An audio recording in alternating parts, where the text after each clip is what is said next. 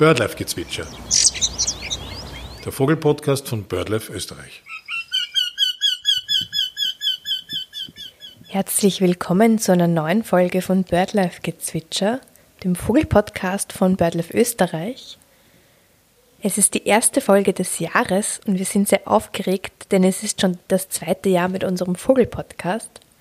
Danke an dieser Stelle an all jene, die uns folgen, den Podcast weiterempfehlen und den Vögeln mit einer Spende oder Mitgliedschaft unter die Flügel greifen. Nun aber zum Inhalt dieser Podcast-Folge. Birdlife-Ornithologin Eva Kanaranna wird jetzt die Wacholder-Drossel vorstellen und klären, warum diese Vogelart im Bestand abnimmt und weshalb sie Wacholder-Drossel genannt wird und welche Auswirkungen das früher auch hatte. Starten wir mit der Frage nach dem Aussehen. Eva, wie sieht denn die Wacholderdrossel eigentlich aus? Also die Wacholderdrossel hat zuerst einmal so eine typische Drosselgestalt. Also so wie eine Amsel, so äh, eher schlank, langgestreckt mit einem längeren Schwanz und einem längeren Schnabel. Also das heißt, die Amsel ist ja auch eine Drossel und wenn man weiß, wie die Gestalt einer Amsel aussieht, dann äh, erkennt man im Prinzip auch eine Drossel. Äh, die Wacholderdrossel ist dabei geringfügig äh, kleiner als äh, die Misteldrossel, die bei uns ja die größte Drossel ist und ja, so ungefähr in der Größenordnung so groß auch wie eine Amsel. Und wie sieht das Gefieder aus? Besonders auffällig bei der Wacholderdrossel ist, dass sie einen grauen Kopf und Hals hat, sowie auch einen grauen Bürzel.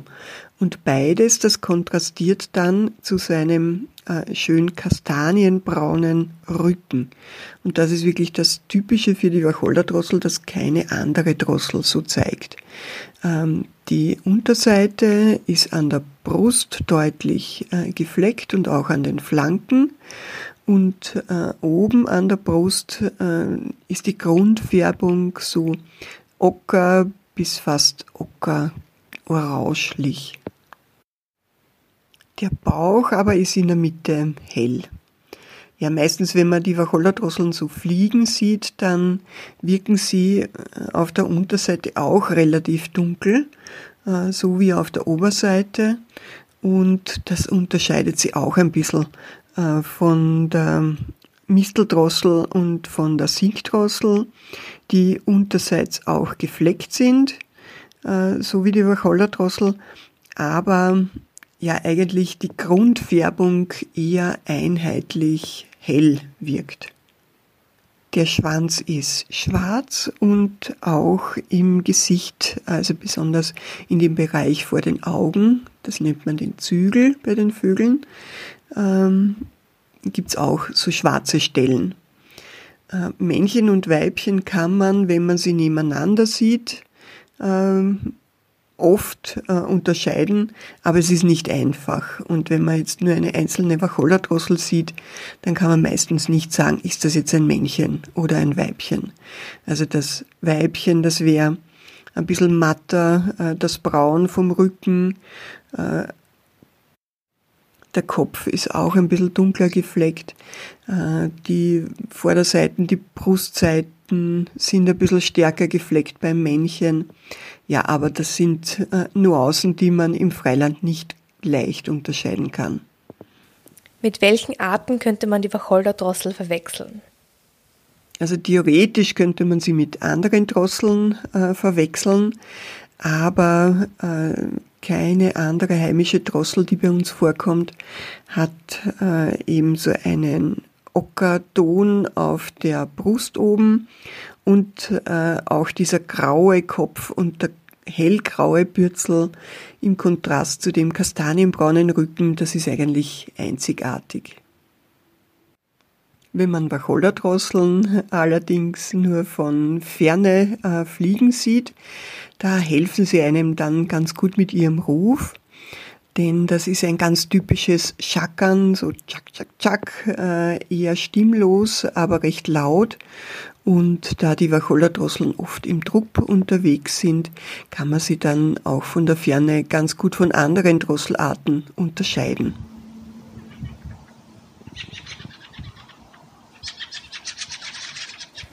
Von den Farben gibt es aber noch eine Drossel, mit der man die Wacholder-Drossel meiner Meinung nach verwechseln könnte, oder? Ein bisschen Verwirrung könnte es vielleicht mit der Rotdrossel geben, die bei uns ein Wintergast ist. Äh, die hat auf der Unterseite auch so orange-rot. Das ist allerdings eher auf den Flanken und nie auf der Brust. Und die ist auch deutlich kleiner als die Wacholder-Drossel und die hat wirklich äh, einen weißen Bartstreifen und einen deutlich weißen Überaugenstreifen im sonst eher so graubraunen Gesicht. Ja, und die hat halt nicht so einen deutlich schiefergrauen Kopf, wie, so wie die Wacholderdrossel. Wo ist die Wacholderdrossel verbreitet?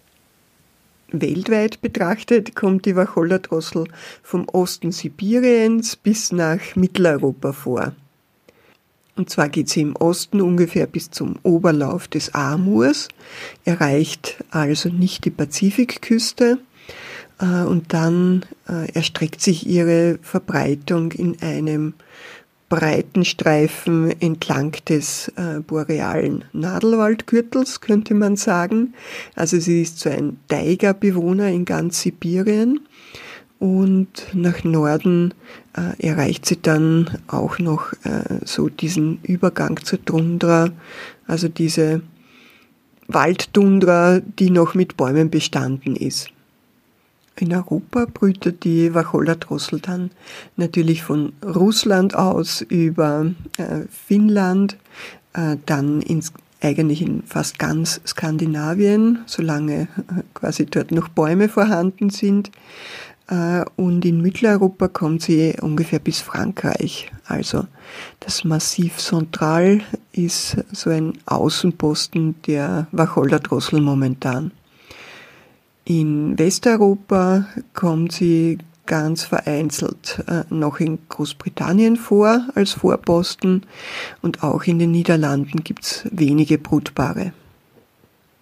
Nach Süden hin erreicht sie Norditalien und Slowenien und es gibt auch noch äh, so einen vorgeschobenen Posten im Dinarischen Gebirge im Westbalkan. Aber ja, richtig wärmeliebend ist sie nicht, das sieht man an ihrem Verbreitungsgebiet. Also äh, das Mittelmeergebiet, das wirkliche, äh, das meidet sie eigentlich.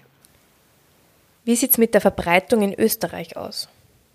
In Österreich ist die Wacholder-Drossel in allen Bundesländern als Brutvogel heimisch, aber sie hat doch deutliche Verbreitungsschwerpunkte und vor allem auf der böhmischen Masse, also im Mühl- und Waldviertel und auch im Alpenraum, wobei sie äh, da anders als die Wacholder-Drossel und die Sinkdrossel im Alpenraum doch eher auf die Dela konzentriert ist.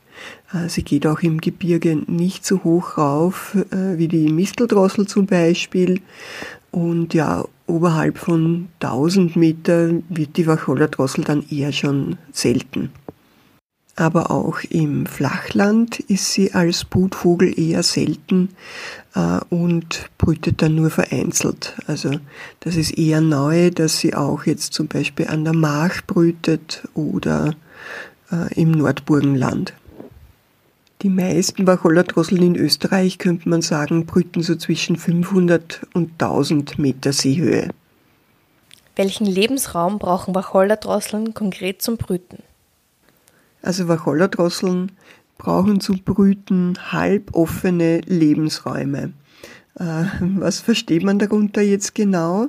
Also das ist eben eine Kombination aus Baumbeständen und offenen Bereichen. Ähm, in den Bäumen und Baumgruppen und lockeren Wäldern, äh, da brüten sie.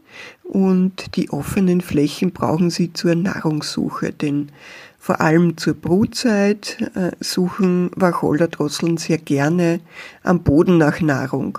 Und da brauchen sie vor allem Wiesenflächen, äh, auf denen sie ja viele Kleintiere, vor allem Regenwürmer, aber auch bodenlebende Insektenlarven und so weiter finden. Interessant ist, dass sich die Wacholder-Drossel erst im Lauf des 19. Jahrhunderts nach Mitteleuropa auszubreiten begann. Also vorher hat sie äh, ja in Nordosteuropa gebrütet, kann man sagen, und ist dann eben nach Südwesten vorgedrungen. Äh, im, mit, zur Mitte des 19. Jahrhunderts hat sie zum Beispiel schon in Böhmen gebrütet, aber noch nicht in Österreich. Also in Österreich ist sie erst im Lauf des 20. Jahrhunderts eigentlich als Brutvogel eingewandert. Trotzdem hat man die Wacholderdrossel bei uns auch schon viel früher gekannt, nämlich als Durchzügler und Wintergast. Die nordosteuropäischen und sibirischen Wacholderdrosseln, die verlassen nämlich ihr Brutgebiet zumindest großteils und ziehen dann nach Mitteleuropa und nach Südeuropa und kommen dann im Herbst bei uns durch und manche äh, kommen auch erst im Winter zu uns und ja, verbringen bei uns dann teilweise auch den Winter. Unsere Brutvögel sind Teilzieher, das heißt ein Teil bleibt äh, im oder in der Nähe des Brutgebietes und ein Teil zieht ja nach Oberitalien, Frankreich oder auch auf den Balkan zum Überwintern. Äh, große Durchzugsbewegungen von Wacholder-Drosseln sieht man meistens so im Oktober, November. Aber dann ist es oft sehr auffällig, dass sie äh, gegen Hochwinter, also oft so gegen Mitte Jänner, äh, dann noch einmal in größeren Mengen bei uns auftreten. Und manchmal kommen sie dann auch aus höheren Lagen ins Flachland oder aus dem Umland in die Städte hinein. Und ja, die stützen sich dann auf äh, Bären, die sie in den Parks zum Beispiel finden. Die Wacholderdrosseln sind nämlich für sogenannte Kältefluchten bekannt. Äh, und zwar, wenn wirklich irgendwo ein starker Wintereinbruch dann kommt, dann können sie ein Gebiet äh, fluchtartig verlassen. Und außerdem sind sie auch äh, quasi im Winter auf ein reiches Angebot an Beeren oder Früchten angewiesen. Also zumindest dann, wenn der Boden gefroren ist. Und ja, wenn irgendwo sie ein Gebiet komplett geplündert haben an geeigneter Nahrung, dann müssen sie einfach weiterziehen. Und ja, sie können auch in verschiedenen Wintern, in ganz verschiedenen Gebieten äh, überwintern. Und auch während eines Winters sind äh, weite Wanderungen noch äh, nachgewiesen. Im Winter halten sich eben die Wacholderdrossel gern dort auf, wo sie Beeren oder Früchte finden. Ja, ganz typisch äh, zum Beispiel äh, Obstbaugebiete im Alpenvorland, also Streuobstwiesen im Ostviertel zum Beispiel. Aber auch Heckenlandschaften mit vielen Beerensträuchern sind geeignet. Und ja, solange noch Weintrauben vorhanden sind, äh, gehen sie sehr gerne auch in Weingärten und äh, fressen dort, was noch über ist. Sie gehen aber vor allem in der zweiten Winterhälfte auch gern in Siedlungen hinein und äh, fressen dort in den Parks dann äh, ja auch irgendwelche Baumfrüchte, die sie dort finden. Äh, Schnurbaum, Zürgelbaum findet man in der Stadt sehr häufig, aber auch zum Beispiel wilden Wein. Das ist ganz typisch, äh, dass die Wacholder-Drosseln das im Winter gerne annehmen. Danke, Eva. Jetzt hat sich die Frage nach der Nahrung schon fast erledigt. Die stelle ich dann später. Machen wir weiter mit der Frage, wo Wacholderdrosseln eigentlich ihr Nest bauen. Ich persönlich hätte ja noch keines irgendwo entdeckt.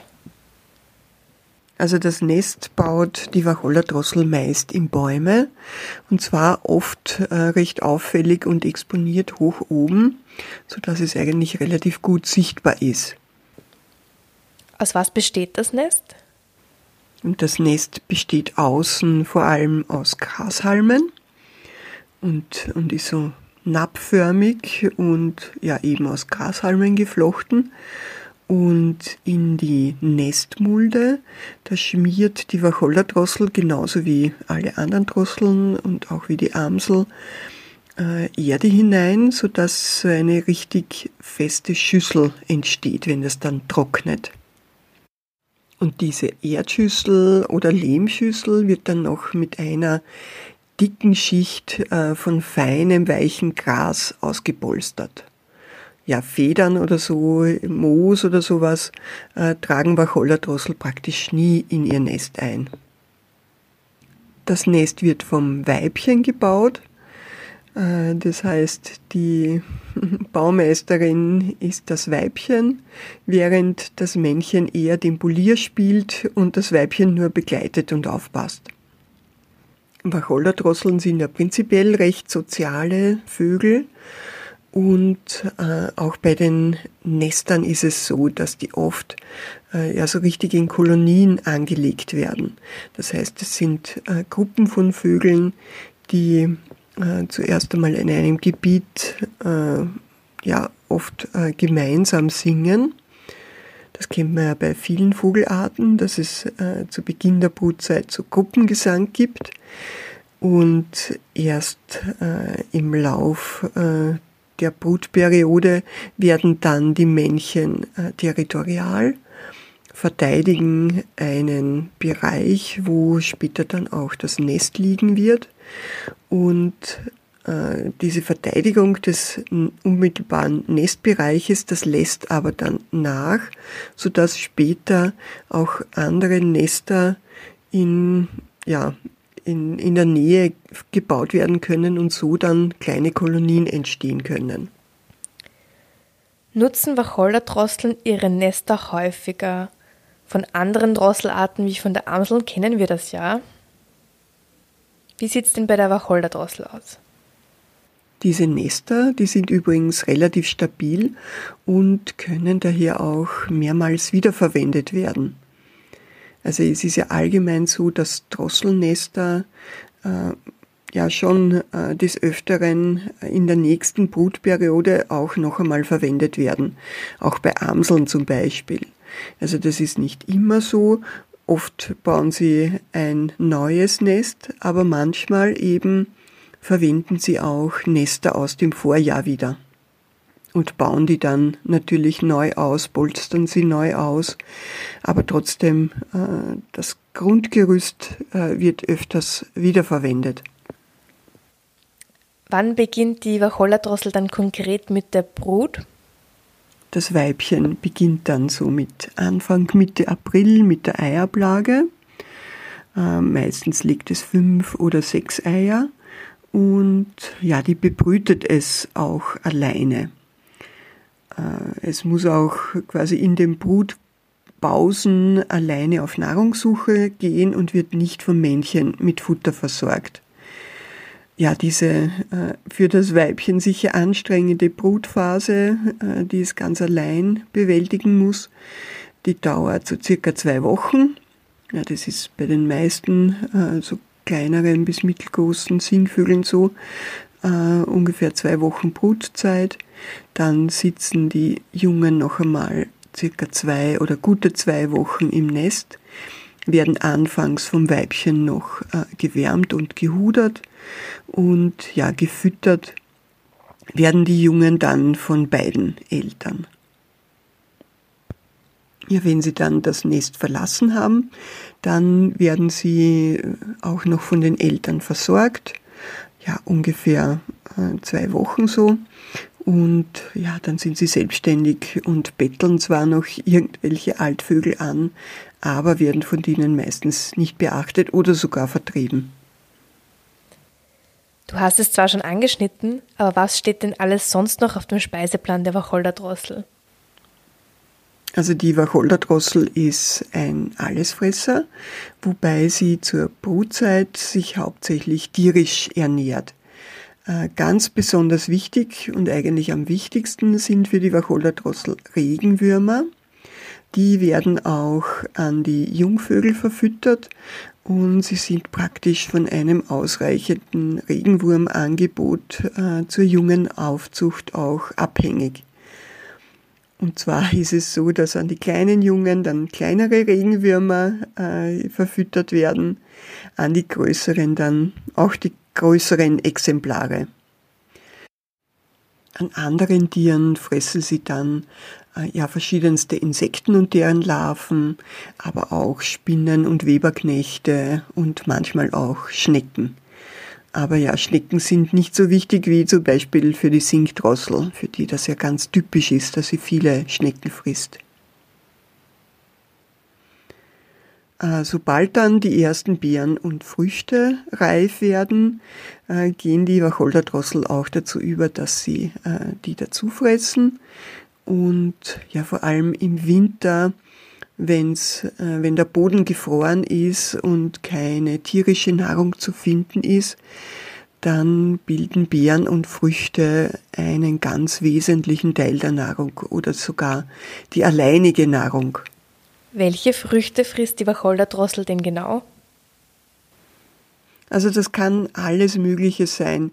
Besonders beliebt sind Vogelbeeren, wie für viele andere Drosseln, dann auch Mehlbeeren, Weißdorn, Hetschallen, äh, ja, und auch der namensgebende Wacholder. Äh, das ist eine wichtige Nahrungsquelle für die Wacholderdrossel.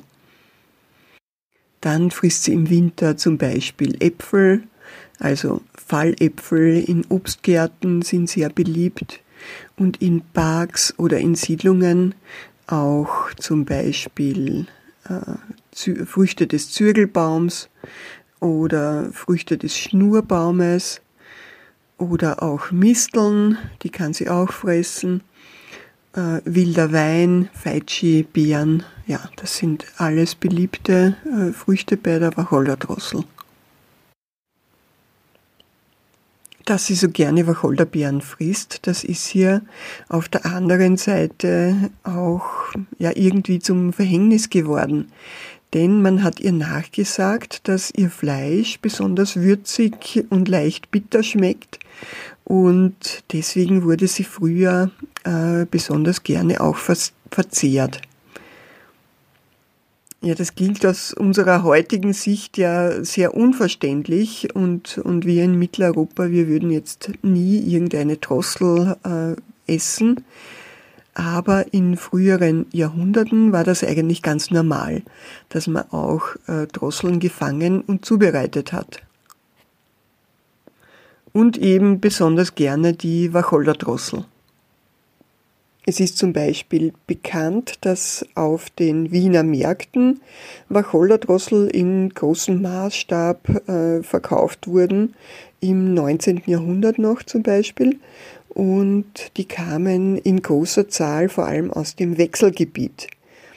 Und interessant ist das deswegen, weil äh, da sind des Öfteren die Ornithologen auf diese Vogelmärkte gegangen und haben diese Drosseln durchgeschaut und viele Nachweise von ganz seltenen sibirischen äh, Drosseln, die stammen von diesen Vogelmärkten.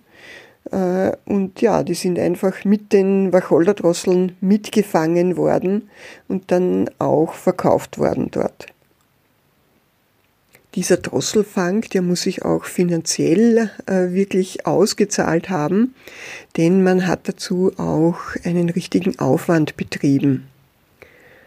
Also die Drossel wurden in sogenannten Drosselherden gefangen, also nicht Herde wie Schwarm, sondern das war eine Fangeinrichtung. Das war ein mehr oder weniger ein viereckiger Platz, der mit niedrigem Gras bewachsen war. Und rundherum hat man beerentragende Büsche gepflanzt, um dann so richtig auch die Drosseln anzulocken. Und dann hat man äh, sie mit äh, Schlagnetzen gefangen, also einfach Netze dann drüber geworfen und ja, so die Drosseln gefangen. Puh. Wahnsinn. Das ist wirklich grausam. Ja, klingt wirklich grausam.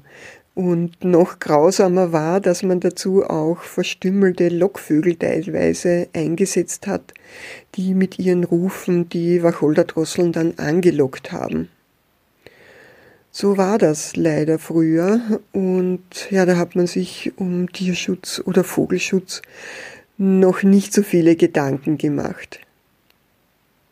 Im Mittelmeerraum ist es ja auch heute noch der Fall, dass teilweise Singvögel in großem Maßstab gefangen werden.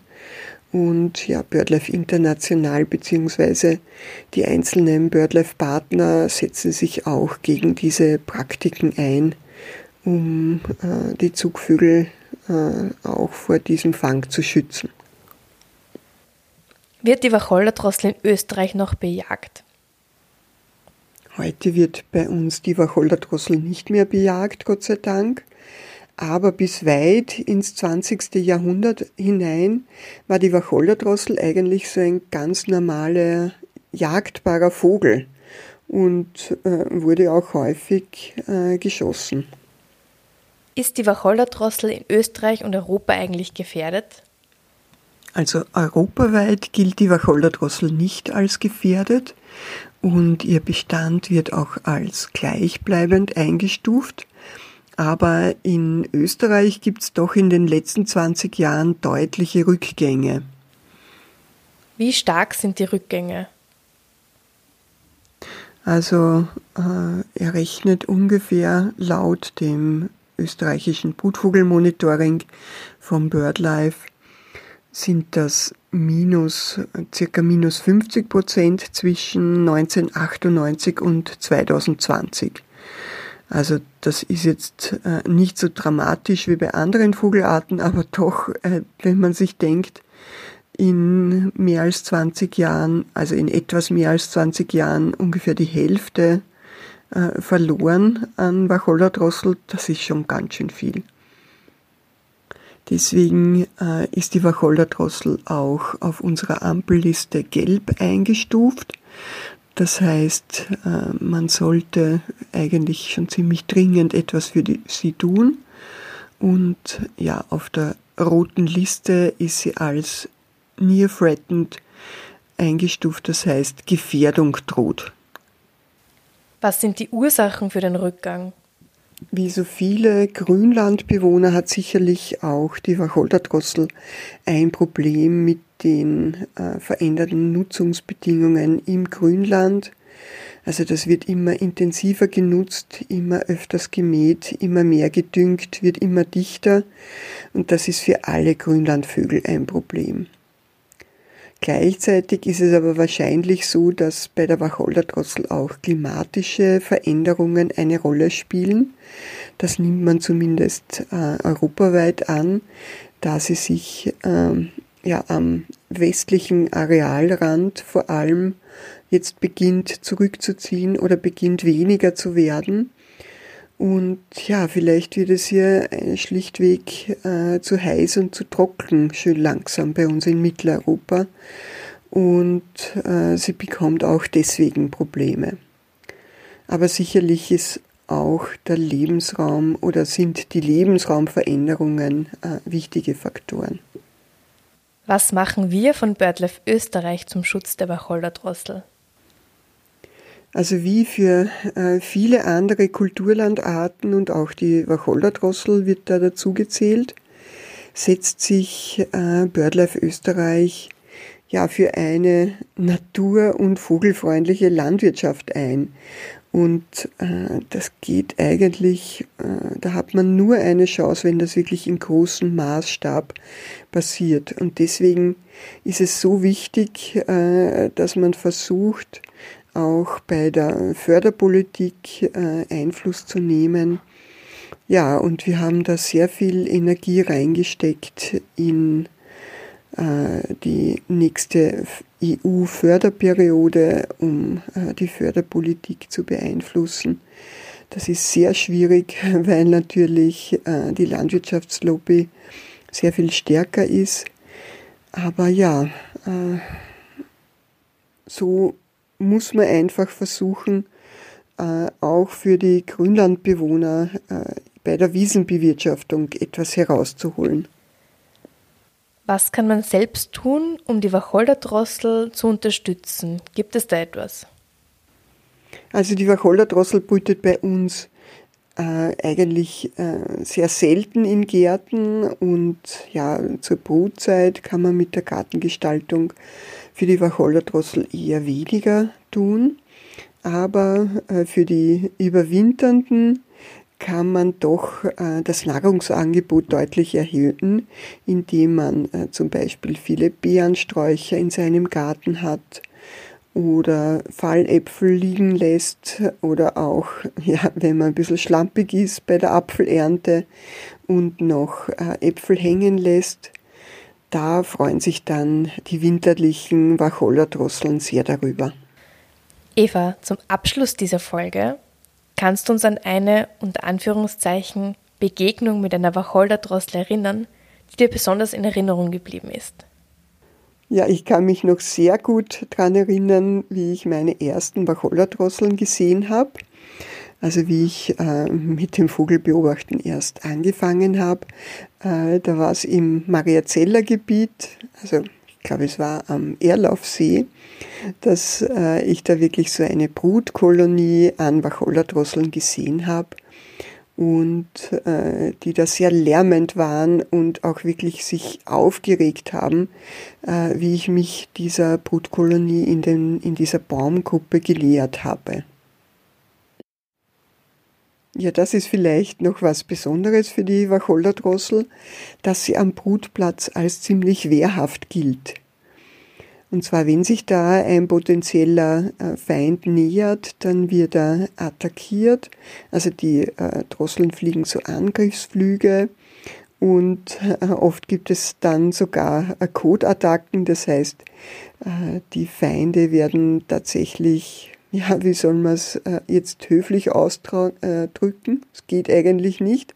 Das heißt, die Feinde werden einfach angeschissen. Das wäre jetzt aber vielleicht doch ein bisschen ein zu negatives Schlusswort. Also äh, Wacholderdrossel, das sind einfach äh, super schöne Drosseln, super schöne, fast bunt gefärbte Drosseln. Und äh, es ist immer wieder eindrucksvoll, wenn sie in großen Schwärmen äh, in die Stadt kommen und äh, dort drüber fliegen und ja, so auch Leben in die winterliche Stadt bringen. Also halten Sie die Augen offen. Ich glaube, es könnte sein, dass jetzt äh, bald wieder so eine Wachollerdrosselwelle ankommt. Es sind schon sehr große Schwärme zum Beispiel im Burgenland heuer beobachtet worden. Wow, Eva, danke für diese tolle Folge. Ich denke, wir haben alle etwas Neues dazugelernt. Danke auch an alle, die sich diese Folge angehört haben. Wir wünschen Ihnen viel Spaß bei der Vogelbeobachtung. Vielleicht sehen Sie auch die ein oder andere Wacholderdrossel in nächster Zeit. Und wir freuen uns natürlich, wenn Sie auch bei der nächsten Podcast-Episode wieder einschalten. Tschüss!